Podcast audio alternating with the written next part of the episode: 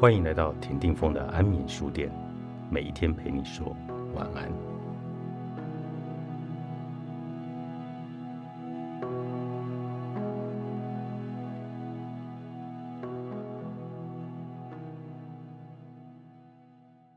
你喜欢工作吗？请大家稍微想一想。我非常喜欢工作，而且想要投资更多和我一样享受工作的人。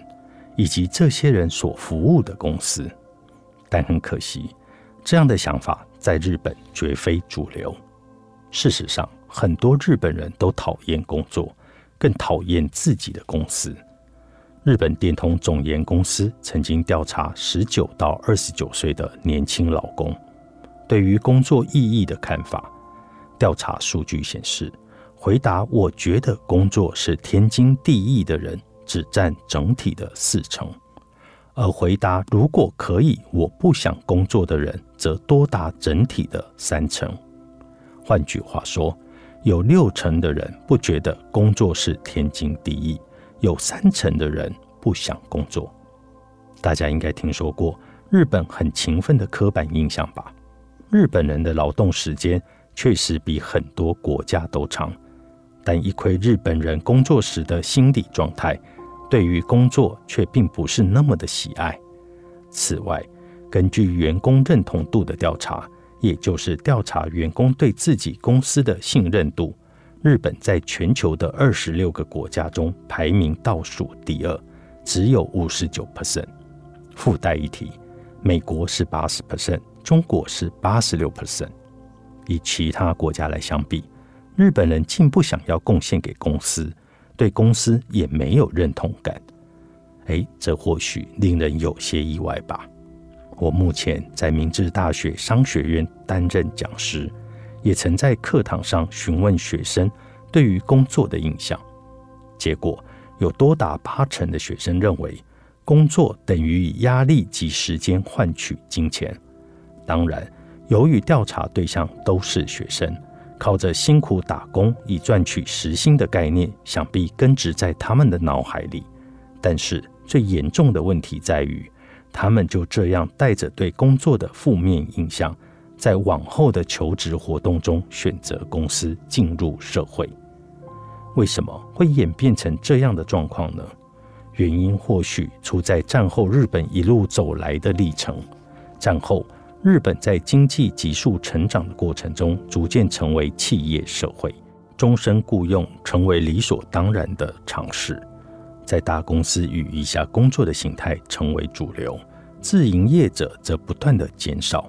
在那之前，日本也曾有过满街都是自营业者的时代，当时在工作中发挥自己专业技能是天经地义的事。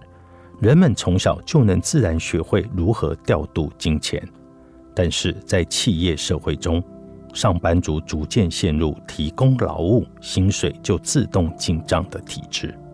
大家开始认为，工作就是隶属于公司，在公司出人头地后，然后呢就能提高薪水。